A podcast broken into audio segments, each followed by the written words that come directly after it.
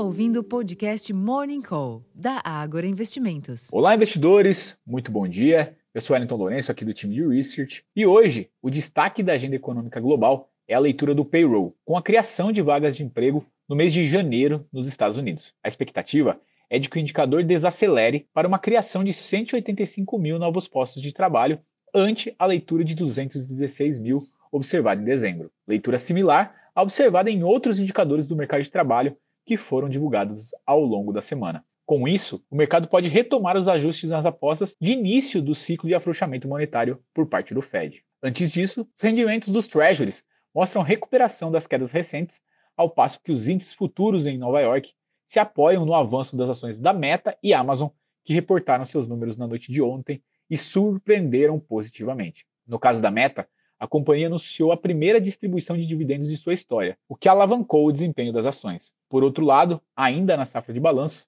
a Apple apresentou números que geram dúvidas quanto à representatividade no mercado chinês, o que pressiona as ações da companhia nesta manhã. Enquanto isso, na Europa, sem grandes direcionadores, os índices acionários se recuperam das quedas da véspera. Em outros mercados, os contratos futuros do minério de ferro, mais uma vez, encerraram a sessão da Lian com queda, desta vez de 2,23%.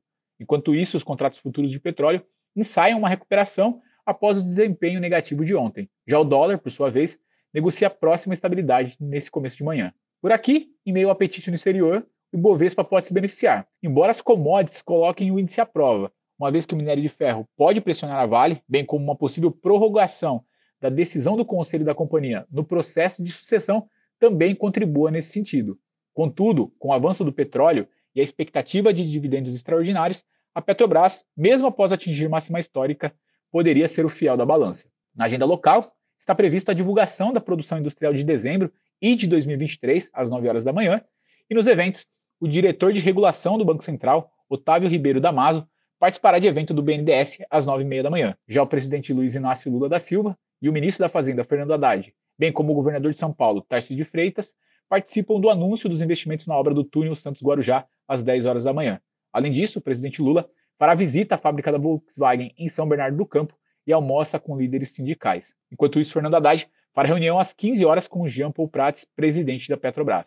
Nos Estados Unidos, a principal agenda internacional fica por conta do payroll às 10h30. Ainda são aguardados os dados de encomendas à indústria de dezembro, o sentimento do consumidor e as expectativas de inflação da Universidade de Michigan, estes ao meio-dia. Já na safra de balanços, Chevron e ExxonMobil divulgam seus números do quarto trimestre de 23 antes da abertura dos negócios. Por fim, no Reino Unido, o relatório de política monetária será apresentado pelo economista-chefe do Banco da Inglaterra, Rupil, às 9h15 da manhã. Bom, pessoal, esses são os destaques para esta sexta-feira. Desejo a todos um excelente dia de bons negócios e até a próxima.